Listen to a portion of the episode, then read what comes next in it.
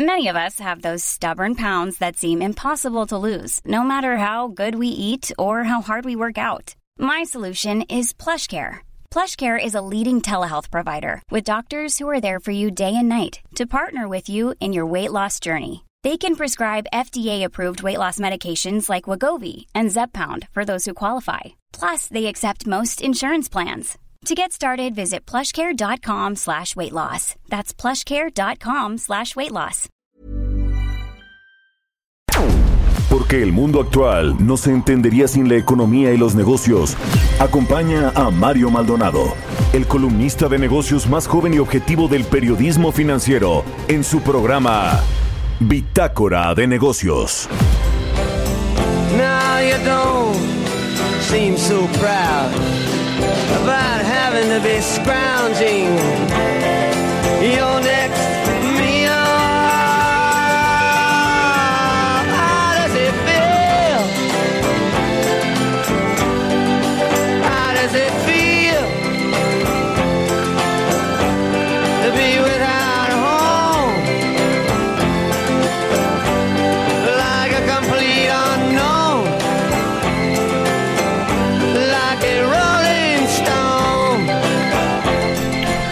¿Qué tal? ¿Cómo están? Muy buenos días. Bienvenidos a Bitácora de Negocios. Son las 6 de la mañana con 3 minutos tiempo del centro de México. Hoy es jueves, jueves 20 de febrero del 2020. Los saludo con mucho gusto a quienes nos siguen aquí en la Ciudad de México por la 98.5 de FM. También a nuestros amigos de Guadalajara, Jalisco, quienes nos escuchan también por la 100.3 de FM.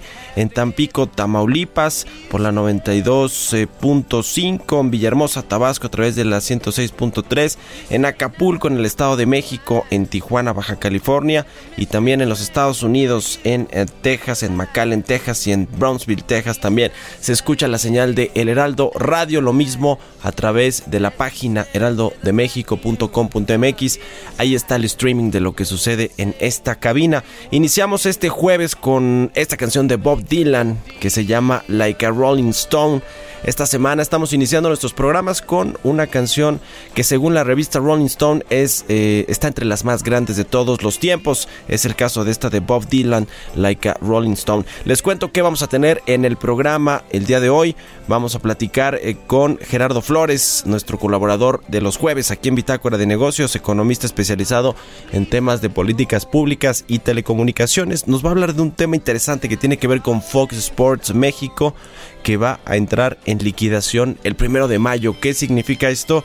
Nos va a platicar Gerardo Flores. Vamos a hablar eh, también con eh, Roberto Aguilar, por supuesto, nuestro analista de mercados, lo que está sucediendo en el mundo financiero, en el mundo de las bolsas y el mercado cambiario. Nos, nos, platicará qué eh, pasa con el coronavirus, que parece que viene ya a menos, que se está controlando este brote que surgió en China y que pues se generó eh, muchas preocupaciones a nivel mundial y contagió por supuesto a los mercados financieros y va a tener un golpe para la economía global que todavía se está contabilizando. Vamos a transmitir también una entrevista que hicimos mi compañero Salvador García Soto, mi compañero de aquí de El Heraldo Radio y de El, Heraldo Televisión, con el secretario de Hacienda, Arturo Herrera, habló de varios temas interesantes que tienen que ver con las proyecciones de crecimiento económico de este año, que bueno, pues eh, Hacienda ciertamente tiene una sobreestimación del PIB para el 2020. Eh, ¿Qué dice al respecto el secretario de Hacienda sobre el paquete económico, los ajustes de los ingresos fiscales? ¿Qué dice sobre el tema de una posible reforma fiscal? Ya ve que dijo Raquel Buenrostro, la jefa del SAT, que ellos, ella no quiere una reforma fiscal. Arturo Herrera, le voy a adelantar un poquito, dice que le toca esa decisión a la Secretaría de Hacienda, no al SAT. Así que está buena la entrevista. Quédese aquí con nosotros en Bitácora de Negocios y le presento mientras tanto el resumen de las noticias más importantes con las que usted tiene que iniciar este jueves 20 de febrero. princess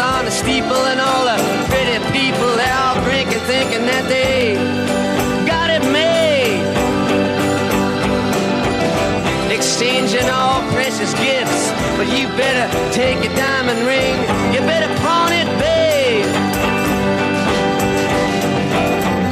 you used to be so amused at Napoleon in rags Expo Antaria Alimentaria a México 2020. Consolida alianzas y negocios el 31 de marzo, 1 y 2 de abril. Presenta. El resumen. Al pedir a legisladores procesar diversas iniciativas, la secretaria de Economía, Graciela Márquez, informó que se desarrollan acciones preparatorias para la implementación del Tratado Comercial entre México, Estados Unidos y Canadá, que entraría en vigor en el verano de este año. Al reunirse de manera extraordinaria con los senadores de la Comisión de Economía, la funcionaria federal expuso que se estima que en marzo o en abril el Parlamento de Canadá concluirá el proceso legislativo para aprobar el tratado.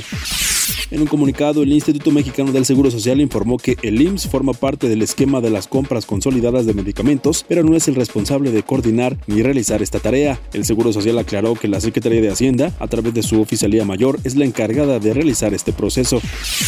La Asociación de Bancos de México informó que fue suspendido por el momento el proyecto de facturación instantánea de los pagos con tarjetas hasta reunirse con el Servicio de Administración Tributaria. En otro tema, el presidente de la ABM, Luis Niño de Rivera, descartó que el sector vaya a participar en la venta de boletos de la rifa relacionada con el avión presidencial.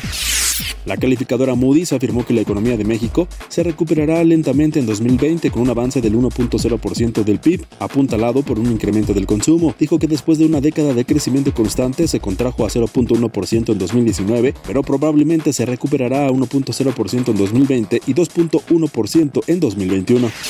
El índice mexicano de confianza económica del Instituto Mexicano de Contadores Públicos mostró un avance positivo por segundo mes consecutivo, al reportar un incremento de 0.25% en enero. La Comisión Federal de Electricidad registró durante el año pasado pérdidas por 34.467 gigawatts hora, equivalentes a 54.845 millones de pesos. De acuerdo con la compañía, el año pasado 50% de las mermas fue resultado de pérdidas no técnicas, donde el robo de energía alcanzó los 13.313 gigawatts hora, es decir, 25.947 millones de pesos. Bitácora de negocios. Grandes negocios, capacitación especializada en networking para el sector comercial y alimentario. Todo en Expo Antadia Alimentaria México 2020. Forma parte de esta comunidad internacional de empresas y consolida grandes negocios. 31 de marzo, 1 y 2 de abril en Guadalajara. Informes al 5555 809900 y en expoantad.com.mx. Expo Antaria Alimentaria México 2020. Consolida alianzas y negocios el 31 de marzo, 1 y 2 de abril. Presentó. El editorial.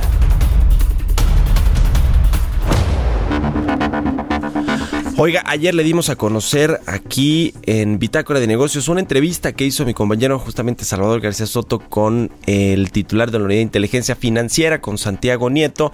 Entre otras cosas, un, tema relevante que tocó Santiago Nieto es que dijo que se está investigando al expresidente Enrique Peña Nieto por este asunto de Emilio Lozoya, el exdirector de Pemex, este, esta trama de corrupción por la que se le sigue la pista a Emilio Lozoya por la que se le giraron órdenes de aprehensión y por la que cayó la semana pasada, por las que cayó la semana pasada ya en España Emilio Lozoya.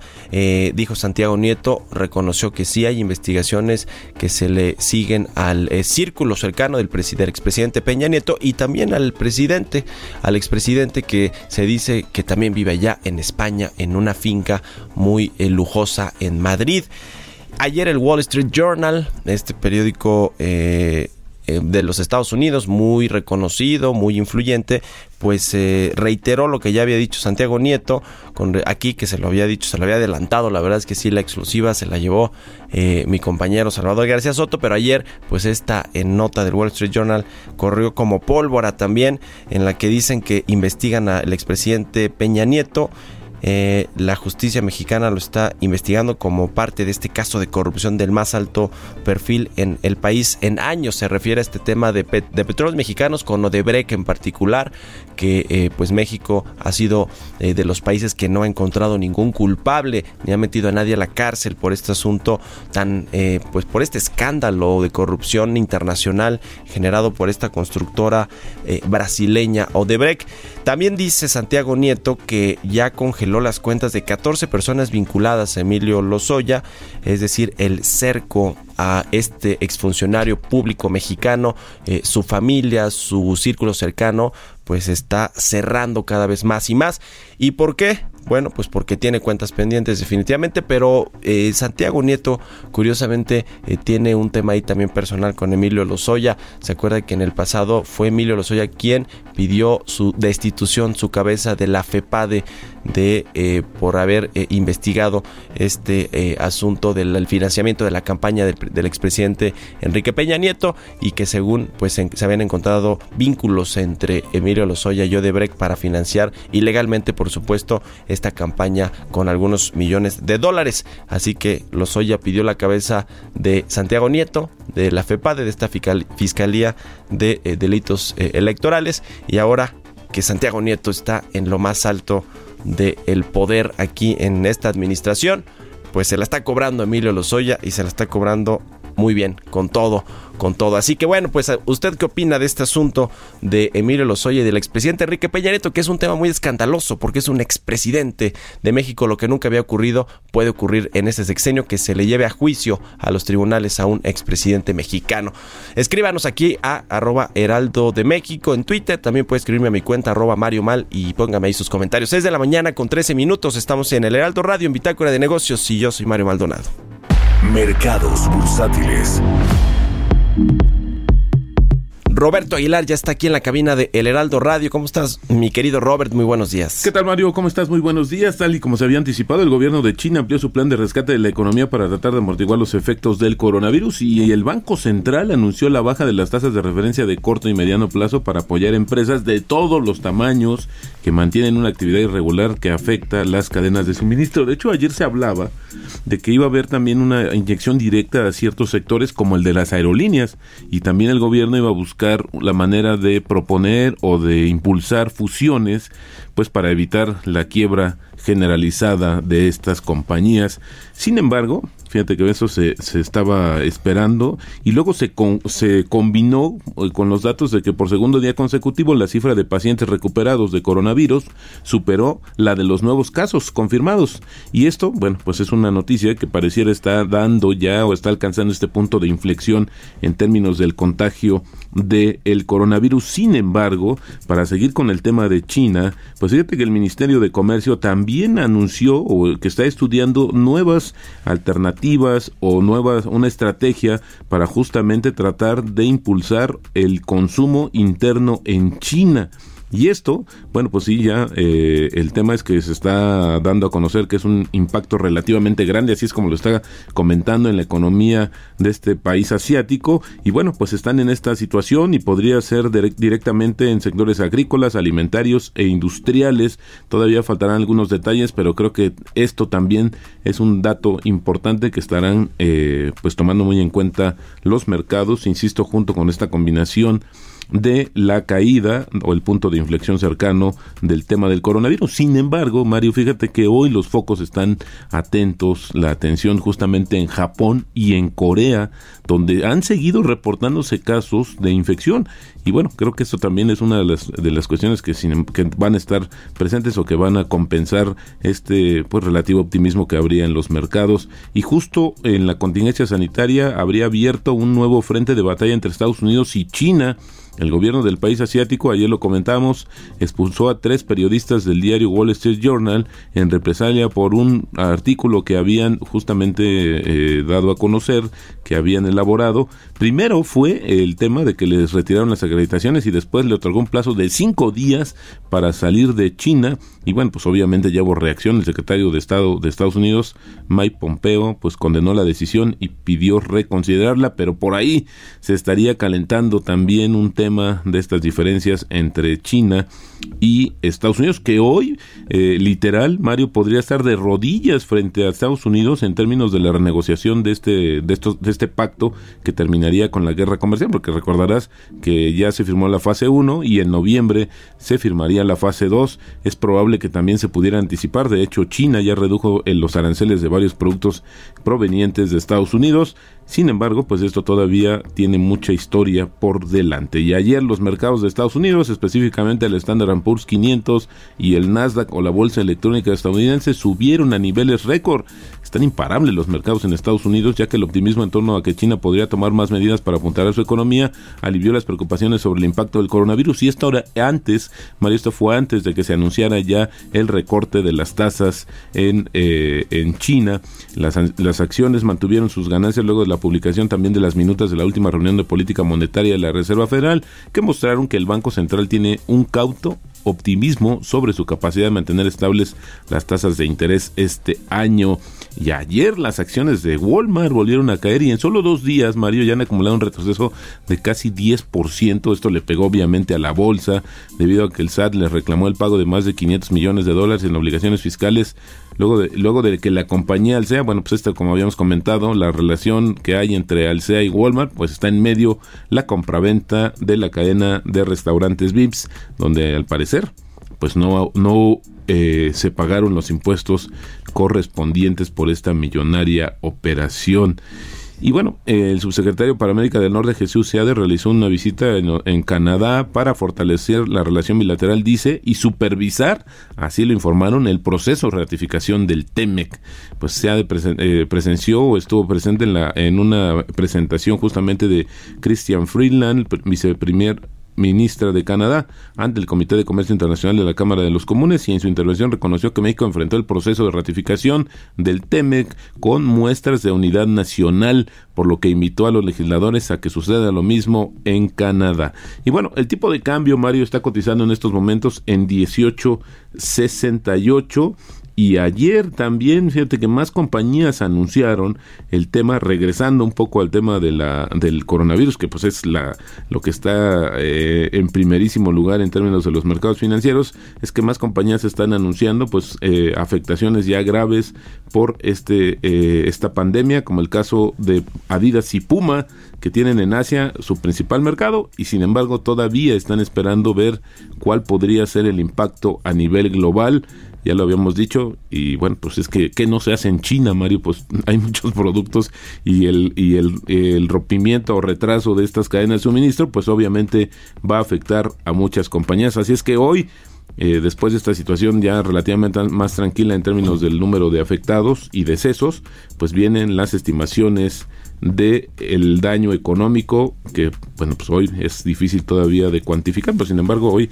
es lo que está justamente el gobierno. Ayer decía una nota del país Mario que China está entre eh, detener la caída de su economía o enfrentar el coronavirus. Yo pensaría que está haciendo las dos cosas.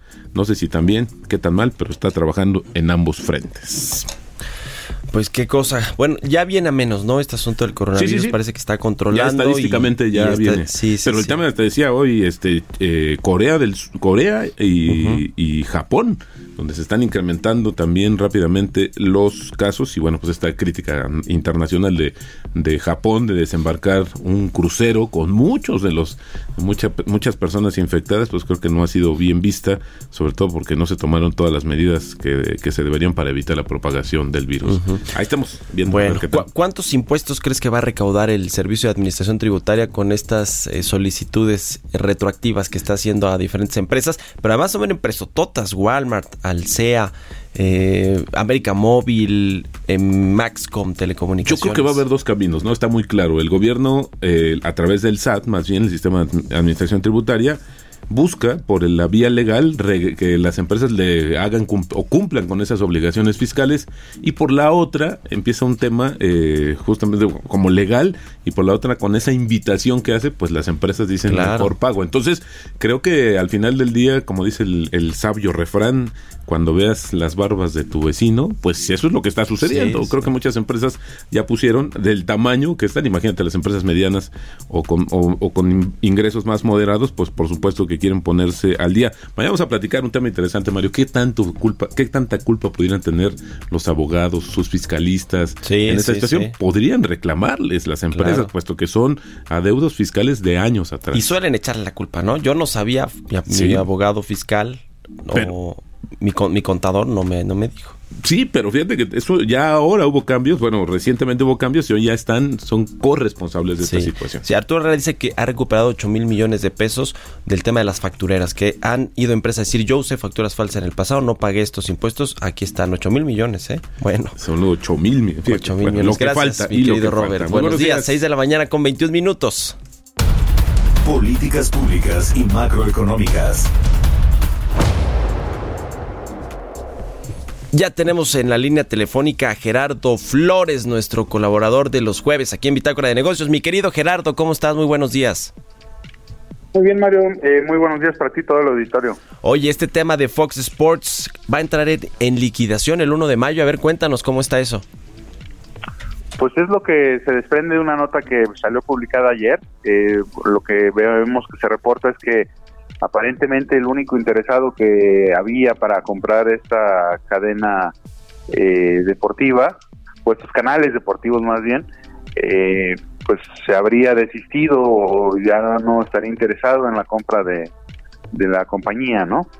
este, pues esto se desprende de un proceso eh, de fusión de entre Disney y Fox, eh, derivado del cual el Instituto Federal de Telecomunicaciones le impuso condiciones a, Disney, bueno, o a las empresas fusionantes en este caso, para que, eh, o sea, fue una, digamos, autorización sujeta a ciertas condiciones y la más importante era que se tenían que desprender de los canales deportivos de Fox Sports.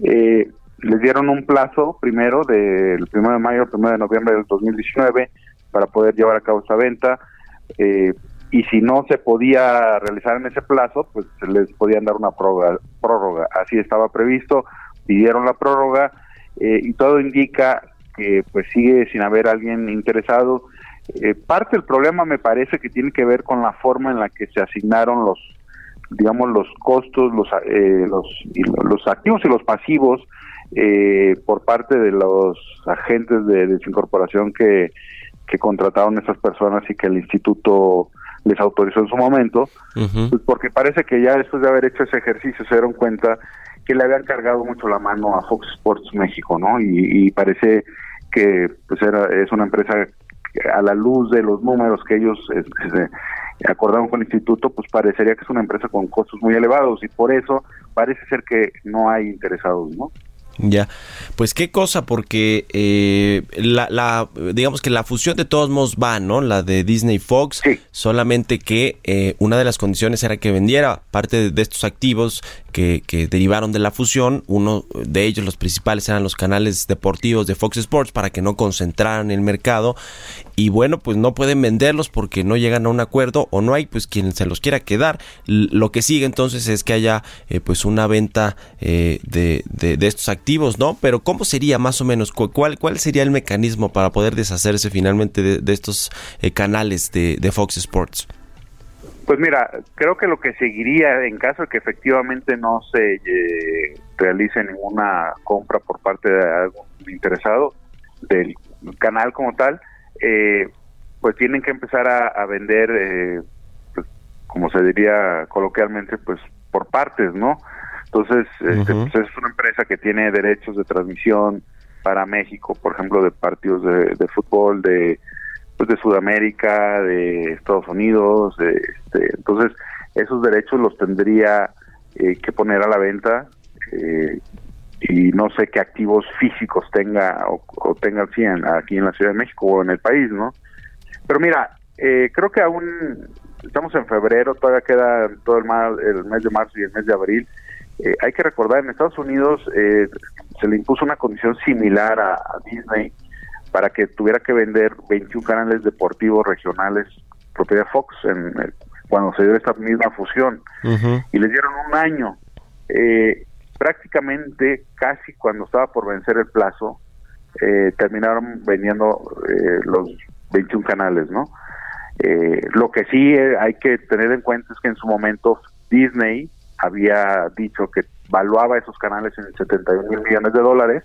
Sí. Y a la mera hora los vendieron en 10 mil 600, ¿no? O sea, es probable que sí aparezca un comprador y pues termine pagándole a Disney menos de lo que espera hoy en día, ¿no? Por Fox Sports México. Mm, bueno, pues ahí está el tema. Eh, en, la nota esta que a la que hace referencia mi querido Gerardo, eh, dicen que vieron a Ernesto López, el vicepresidente de producción y programación de Fox Sports México en el Super Bowl que se celebró en Miami, pero que lo vieron en las oficinas de Univision, lo que les provocó disgusto a los trabajadores. Esto dice la nota, eh, que viajaron y, le recriminaron. Pensamos que un capitán se hundía con su barco. Bueno. Pues ahí está el tema. Bueno, vamos a ver qué, pasa finalmente con, con esta eh, liquidación de Fox Sports el próximo primero de mayo, si es que no se anuncia antes un, una eh, venta a algún eh, otro participante, algún otro jugador del sector, que también, si se anunciara, pues tendría que ver si, si los puede comprar o no, porque es un sector que está pues más o menos concentrado y yo me imagino que ahí la Comisión Federal de Competencia, o más bien el IFT, ¿vale? el Instituto Federal de Telecomunicaciones, tendrá que revisar. El IFT puso como condición también que ellos tienen que autorizar al comprador. Al comprador, sí. Bueno, pues estaremos en contacto, Gerardo Flores. Muchas gracias por eh, tu colaboración, como siempre, aquí en Bitácora de Negocios. Recuérdanos tus redes sociales para que la gente te escriba y te siga. Como no, con gusto es. en Twitter es arroba Gerardo Flores R. Ahí a la orden. Eh, pueden leer mis comentarios más Muchas gracias, Gerardo Flores. Eh, buenos días, 6 de la mañana con 27 minutos. Vamos a hacer una pausa y regresamos con más aquí a Bitácora de Negocios. Continuamos en un momento con la información más relevante del mundo financiero en Bitácora de Negocios con Mario Maldonado. Regresamos. Estamos de vuelta en Bitácora de Negocios con Mario Maldonado. Entrevista. Ya estamos de regreso aquí en eh, Bitácora de Negocios, son las 6 de la mañana con 31 minutos. Le comentaba de esta entrevista que le hicimos mi compañero Salvador García Soto, compañero de aquí de El Heraldo Radio, tiene el noticiero de la tarde. Eh, eh, y le hicimos la entrevista al secretario de Hacienda, Arturo Herrera, nos platicó de varios temas. ¿Qué le parece si se la dejo aquí y volvemos con más comentarios sobre esta charla con el secretario de Hacienda? Mario Maldonado en Bitácora de Negocios. Secretario, pues por dónde empezamos el crecimiento este año, que es lo que todo el mundo está preguntándose si vamos a tener un año mejor, igual o peor que el de 2019 en materia de crecimiento económico. No, no, seguramente va a ser mejor. Mejor. O sea, nosotros cuando vemos, analizamos el problema del crecimiento en el país, hacemos una distinción entre el problema de crecimiento de largo plazo y el problema de corto plazo. Y hoy coincide que tenemos un problema en ambos. El país ha crecido muy poco en promedio desde 1983. Ha crecido únicamente a 2.4% en términos eh, de crecimiento promedio por, año, a menos de 1%, del PIB per cápita. Es una de las tasas de crecimiento más bajas que hay en toda América Latina. Y para eso necesitamos invertir más, necesitamos eh, tener un sistema financiero más robusto. Pero ese es el problema de largo plazo, que independientemente de dónde estuviéramos hoy, es un problema relevante. Lo que tenemos hoy además es un problema de corto plazo que tiene tres o cuatro cosas que lo alimentan. Primera hay eh, lo que se está llamando ahora a nivel internacional una desaceleración sincronizada. Eh, hace, hace unos días estuve en un foro donde estaba Cristalina Georgieva, la directora gerente del Fondo Monetario Internacional, y ella dio unas cifras muy, interesantes.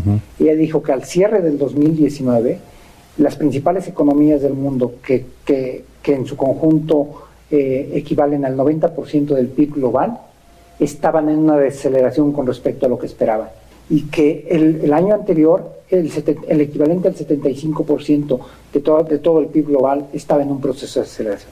Entonces tenemos hoy un, un problema que está fundamentalmente asociado al conflicto comercial entre Estados Unidos y China. China Entonces el primer, el primer tema tema de contexto importante que además a nivel internacional se ha venido complicando con el asunto del coronavirus. El, segundo tema es, nosotros teníamos, estábamos saliendo de la fase de expansión más larga de los últimos 50 años. El periodo de expansión, todas las economías crecen y todas las economías crecen de manera cíclica, es decir, en algún momento están creciendo por encima de la media, en algún momento por abajo de la media. Cuando está creciendo por encima de la media es lo que se llama el periodo de expansión. El periodo de expansión de la economía mexicana empezó en mayo del 2009. Este era el periodo de expansión más largo y coincidía con el periodo de expansión más largo de Estados Unidos. Entonces teníamos que entrar de manera cíclica a, un proceso de deceleración que coincidió con esta deceleración eh, eh, global. Y luego teníamos el cambio sexenal, que tradicionalmente en México hay una deceleración pero que tiene que ver no tanto con, que, eh, con el hecho de que llega un gobierno nuevo, sino con algunos temas estructurales. Y hay dos muy importantes desde mi punto de vista. El primero es que en el último año de una administración el gasto es mucho más grande por el gasto electoral.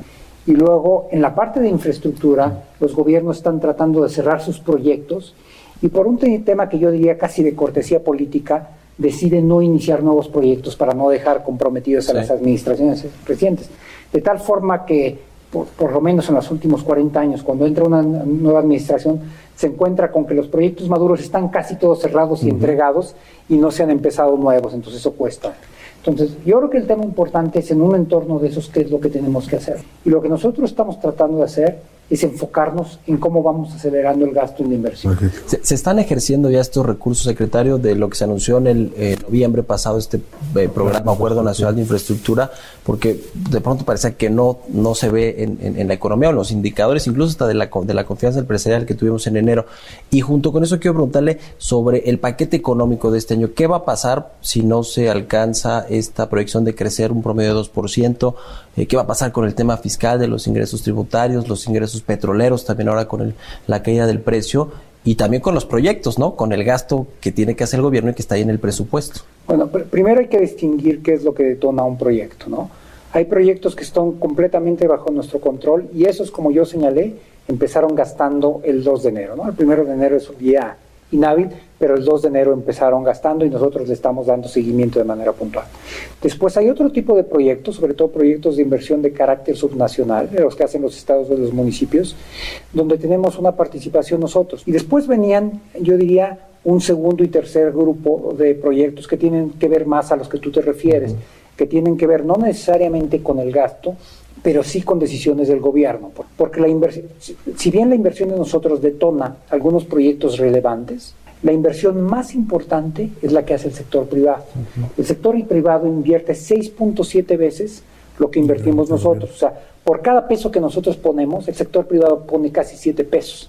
De tal forma que lo que hacemos nosotros es, es importante, pero todavía es más importante que creamos las condiciones bajo las cuales el sector privado se siente cómodo para invertir. Y ahí es donde quizás hemos visto el, mayor problema, la inversión privada, que se ha venido como, eh, según los indicadores, disminuyendo.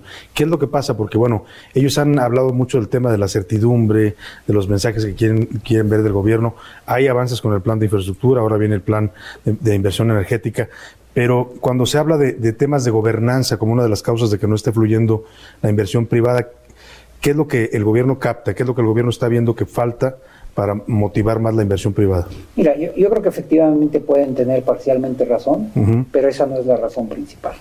Porque si eso fuera la razón principal, eso explicaría por qué ha disminuido la inversión en México, pero no explicaría por qué cayó la inversión en Brasil, en Argentina, en el Reino Unido, en Francia, Alemania, eh, Japón, Estados Unidos. O sea, es global, dice usted.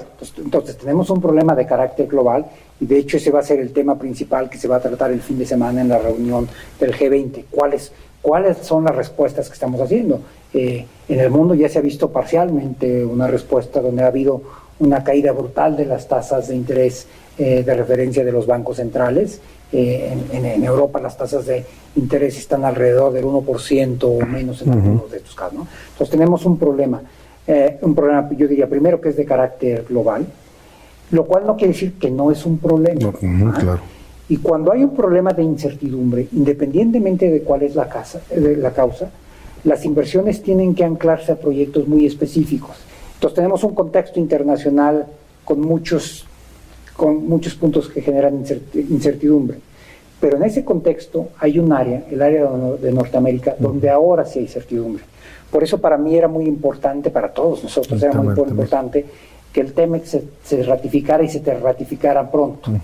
Esa es una oportunidad que tenemos que aprovechar. El hecho de que esté firmado no quiere decir que las inversiones se van a dar de manera espontánea. Tenemos que buscarlas, tenemos que asegurar que los permisos se dan rápidamente, que tenemos forma de captar esas inversiones y, eso puede tener efectos muy, muy positivos para el crecimiento tanto este año como en el mediano plazo. Secretario, me quiero detener un poco en el tema de, los ingresos fiscales de nueva cuenta, porque bueno, hay una, eh, una nueva administración en el SAT eh, que, que, parece que tiene pues muy afilado eh, el tema de cobrar los impuestos y de, y de hacer que pues efectivamente crezca la recaudación, pero en un entorno en el que se va a crecer quizá menos, hay un consenso de los analistas que ven un crecimiento de 1% para el 2020, pues eh, eso va a pegarle a los, a los signos fiscales. Y junto con eso, el tema de la reforma fiscal, que parece que tanto urge, pero de pronto hay voces en los que, que, dicen que no se va a hacer, si se va a hacer o no la reforma fiscal. Mira, yo creo que lo, lo, primero, el presidente ha sido muy claro, ¿no? él lo, él lo pone en términos mucho, muchísimo más coloquiales y lo que decía que no iba a subir los impuestos, cuando menos en la primera parte de la, de la administración. Lo que nos toca a nosotros es estudiar qué es lo que el país necesita y después ver si hay condiciones o no para, para sacar. lo cual no quiere decir, Mario, que no estemos haciendo las cosas incluso por ahí. La, eh, la recaudación es, eh, el nivel de recaudación es el componente de dos temas que son complementarios. La política tributaria que te dice qué impuestos cobras y cuáles son las tasas asociadas a ellos, y la administración tributaria, que es que también está organizado las agencias de recaudación, en el caso de nosotros el, SAT, para cobrar esos impuestos. Generalmente cuando se habla de una reforma fiscal se piensa en el primero de los casos, pero en realidad nosotros hemos venido haciendo reformas muy importantes que si bien no aumentan los impuestos están apoyando el entorno en el cual opera el SAT. Y te menciono cinco. El año pasado eliminamos la compensación universal entre el IVA y el impuesto sobre la renta. Este, para este año eh, introdujimos mecanismos que permiten hacer la cobranza de los impuestos de la economía digital. Eh, se metieron una serie de medidas que penalizan eh, la, defraudación fiscal a través de las facturas falsas, de las llamadas empresas fantasmas. Se puso un límite a la deducción de impuestos que es la de, deducción de intereses en línea con las prácticas de la OECD y esto lo, que impide es que, por ejemplo, una empresa transnacional deje los costos aquí y se los lleve a otro, a, otro país, ¿no? este, o, a países con, tasas tributarias muy bajas como, eh, como Irlanda. Y e introdujimos otra medida de, también recomendada por la OECD, lo que se llama la cláusula general antiabuso, que dice, una empresa se puede organizar en, como quiera en términos de subsidiarias si hay una razón económica para ello. Pero si la única razón es evadir impuestos, esa práctica es considerada ilegal. Entonces, esas medidas las hemos metido, en lo, pues las empezamos a meter desde que llegamos en diciembre, pues, es decir, en 14 meses, y ya están teniendo impactos. Secretario, eh, ¿qué pasa con el Plan Nacional de, bueno, el tema de la inversión en el sector energético? Le pregunto porque nos habían dicho que el 15 más o menos estaría anunciando, ya pasamos el 15, pero además hemos visto diferencias que son abiertas, son públicas. Hemos tenido oportunidad de platicar por un lado con la secretaria regional y por otro lado con el jefe de la oficina, Alfonso Romo, y hay como dos posiciones muy encontradas ahí. Alfonso Romo dice que sí a los farm outs, al, al, al, a, la apertura de, los contratos de, servicio en Pemex, y la Secretaría de Energía dice que no, que solo contratos de servicios eh, múltiples. ¿Qué, ¿Qué, va a pasar ahí y qué tanto pesa la opinión del secretario de Hacienda? Se lo pregunto. ¿Usted está a favor de la apertura en este sector del petróleo o de plano mantenerlo cerrado? Mira, o sea, justo es parte de lo que estamos discutiendo, ¿no? Y, la lógica del proceso de la discusión es muy clara. El, en, el, en el sector petrolero, a diferencia de muchos otros sectores, la renta es grandísima. Es decir, es, es, es, un, negocio, es un negocio muy grande. Si el gobierno tuviera la capacidad total para invertir, la lógica lo que diría es que nosotros deberíamos invertir directamente y quedarnos con, con, eh, toda, la con, toda la ganancia. ¿no? Eh, el punto está en que tenemos limitados, sobre todo en el caso de Pemex. Pemex es una empresa que en el 2012 tenía, eh, estaba produciendo 2.4 millones de barriles por día y tenía una deuda de 50 mil millones de dólares y cuando nosotros entramos a la administración tenía una deuda de 107 mil millones de dólares, más del doble, y estaba produciendo ligeramente menos de 1.7, es decir, había perdido el 30% de su capacidad. Entonces, Pemex tiene una capacidad limitada para eso. Lo que Pemex ha estado pensando es en qué medida puede tener algún tipo de contratos que tengan incentivos para el sector privado, pero que por otro lado traten de maximizar la renta que se queda el gobierno con ellos. Y yo creo que ahí va a, ser un, va a haber un proceso de prueba y error, viendo eh, qué tanto se tiene que ceder posiblemente de la ganancia potencial al, sector privado. La calificación eh, soberana de la deuda del gobierno federal y, la de Pemex también, que pues, están en riesgo. Yo uno lee los, los eh, análisis de las calificadoras y eh, la perspectiva negativa con la eh, posibilidad de que lo recorten la calificación. ¿Qué tanto le preocupa al gobierno o a Hacienda? las calificaciones siempre, siempre son un tema, un, tema preocupante, ¿no? Es algo que tenemos que hacer. Reflejan cuáles son los riesgos de los pasivos del gobierno mexicano. Nosotros eh, además de las calificaciones de las propias agencias, pues tenemos una calificación dada por el propio mercado, ¿no? Por ejemplo, en enero, hace un mes, iniciamos nosotros colocando bonos en el mercado de dólares en Nueva York y tuvimos una demanda de tres veces eh, superior a lo que nosotros esperábamos y logramos una tasa a 10 años de 3.25%, es la tasa más baja en la historia de México. Una semana después colocamos bonos en el mercado de euros y tuvimos una tasa, si mal no recuerdo, de 1.25, también la tasa más baja en la historia de México. Lo cual nos quiere decir que más allá de las calificaciones, los inversionistas están sintiendo cómodos con el riesgo asociado a México y están prestándonos a 10 y a 30 años, que eran las dos emisiones que, estábamos haciendo. Ahora, sí son temas en los que tenemos que seguir trabajando, pero también tenemos que estar muy claros de que las preocupaciones, sobre todo en el caso de Pemex, han venido mudando. La primera preocupación que encontramos hace un año es cómo le van a hacer para que aumente la producción o para que no se caiga la producción. Entonces la producción se logró frenar, se estabilizó y empezó a crecer.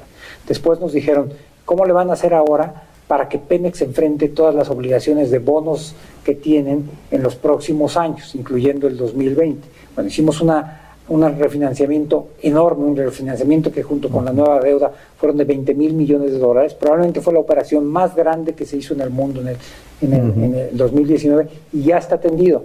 Y ahora dicen, bueno, ahora lo que nos preocupa son las reservas. Y tienen razón, nada más que el orden de preocupación sí va cambiando. O sea, pero eran mucho más serias las preocupaciones con respecto a la producción y a los vencimientos que ahora lo de las reservas.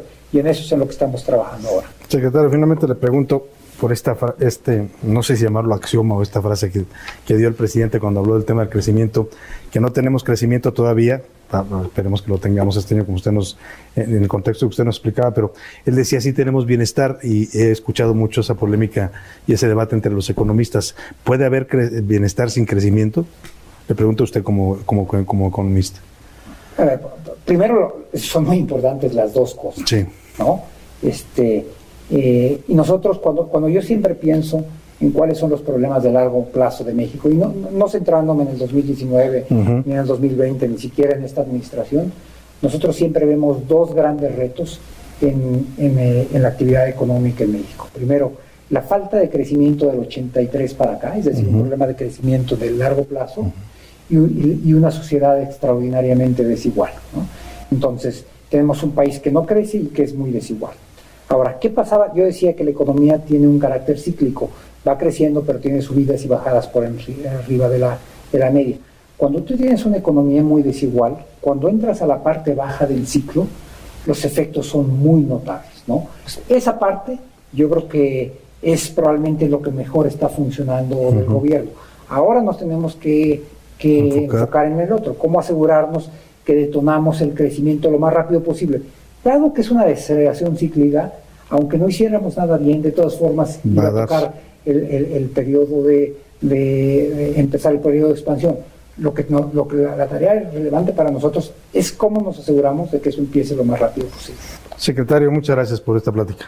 No, muchas gracias, por, los, eh, el secretario de Hacienda, Arturo Herrera, desde su despacho aquí en Palacio Nacional. Volvemos al estudio.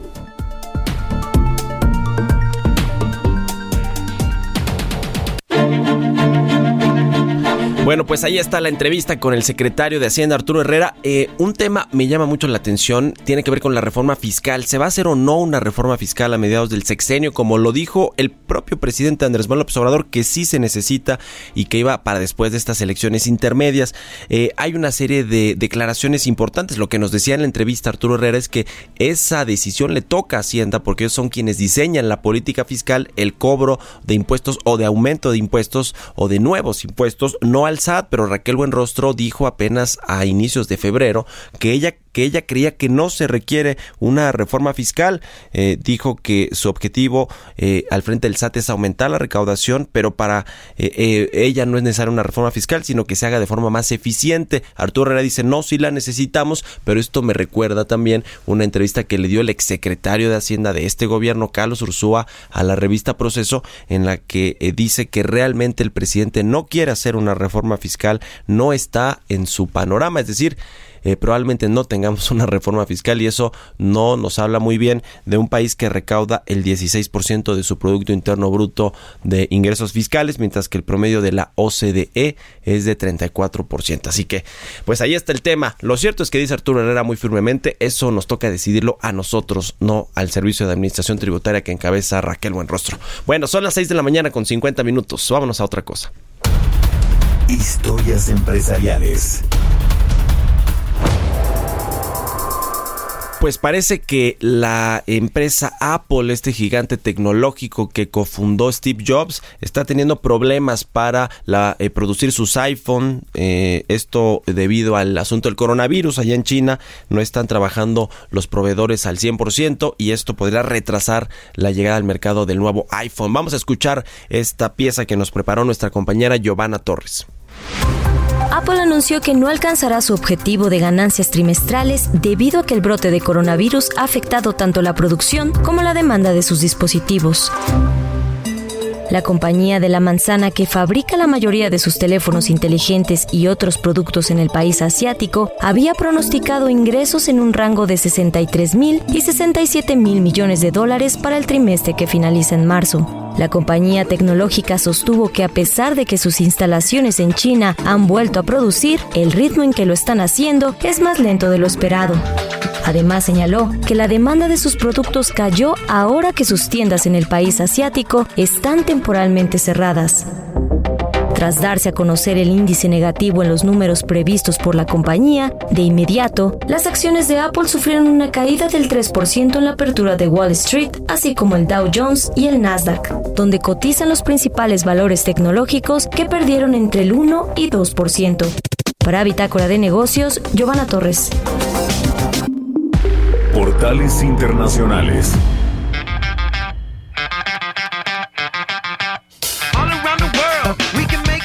All right. Vámonos a dar una vuelta por los portales internacionales. ¿Cómo estás, Jesús Espinosa? Muy buenos días. Mario, ¿cómo estás? Bien, muy buenos días. ¿Ahí nos escuchamos? ¿Sí nos escuchamos? Ah, perfecto.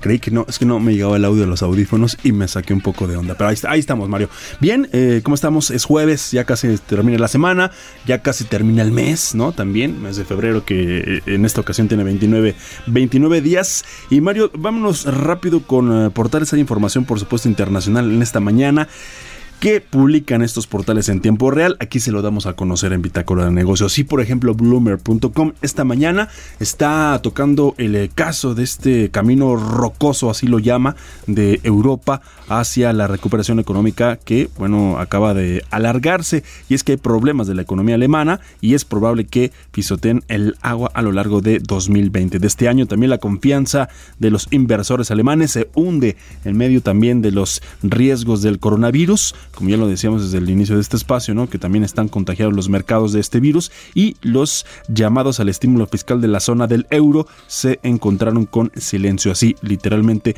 lo está calificando bloomer.com. También en otros temas sobre este mismo portal, China considera extender subsidios de autos eléctricos después de la caída de ventas. También este país asiático considera extender los subsidios de estos automóviles y el brote de virus también enfría pues nuevas empresas de alquiler de casas en China. No solamente las empresas eh, de alquiler, sino también eh, todo tipo de empresas le está pegando el coronavirus allá en este país asiático y también en gran parte de otros países, eh, no solamente de Asia, sino también de Europa, también de este lado de América, en fin, contagiados por el virus. El economista.es en esta mañana, a finales de esta semana, también los ministros de Economía y Finanzas, así como los gobernadores de los bancos centrales del grupo de los llamados 20, se reúnen en Arabia Saudita y es que en medio de un eh, panorama económico incierto se llevará a cabo esta reunión para tratar diferentes temas. Eh, de hecho, también la directora gerente del Fondo Monetario Internacional, Cristalina Georgieva, dijo que el coronavirus es la incertidumbre más apremiante a la que se están enfrentando en estos momentos y una emergencia de salud global que no anticipaban en enero. Agregó que es un eh, claro recordatorio de cómo una recuperación frágil podría verse amenazada por eventos imprevistos. Y ya para cerrar, también en este mismo portal eh, damos a conocer que el índice de fletes en los Estados Unidos, que es la actividad del transporte de mercancías dentro de ese país, ha vuelto a retroceder en, el mes de enero, eh, presentando una de las mayores caídas interanuales desde que la expansión económica volvió a coger fuerza en la mayor potencia del mundo. Y es que el dato ha retrocedido un 9.4% en enero, que significa la mayor caída desde octubre del año 2009, cuando cayó apenas un 25%. Mario, así las cosas a nivel internacional esta mañana de jueves. Muchas gracias, Jesús. ¿No nos vas a hablar de la Champions League? La Champions, regresó la Champions, ¿no? La próxima semana juega el Barcelona. Esta semana se llevaron partidos interesantes. El Atalanta goleó 4-1 al Valencia, por ejemplo, el día de ayer. También el Tottenham eh, cayó, cayó contra el equipo alemán 1 por 0. Eso en la, en la Champions League en Europa. En la Conca Champions, de este lado del charco, como dirían, también hubo, hubo actividad. Eh, sorpresivamente, Tigres perdió 12 por 1 en recuérdeme en dónde en dónde perdió fue en El Salvador me parece verdad fue en El Salvador fue frente a la Alianza y el América se enfrentó al Comunicaciones de Guatemala empató a uno eso sí hasta el final eh eh, iba perdiendo 1-0 por ahí del minuto 85 más, más o menos y al 90 eh, Córdoba, este juvenil del América, empató 1-1. Los partidos de vuelta serán la próxima semana. Así que, y hoy hay Europa League, hoy juegan los Lobos con Raúl Jiménez a las 2 de la tarde. Bueno, gracias Jesús Espinosa. perdón, y se viene el abierto de Acapulco el la abierto próxima Acapulco, semana. Habrá, que darse una vuelta también, el próximo lunes arranca. Vientos. Gracias, Jesús Espinosa. 6 de la mañana con 56 minutos. Con esto llegamos al final de Bitácora de Negocios. Gracias por habernos acompañado. Lo dejamos con Sergio Sarmiento y Guadalupe Juárez en los micrófonos de El Heraldo Radio. Y nosotros nos escuchamos mañana en punto de las 6 de la mañana. Muy buenos días.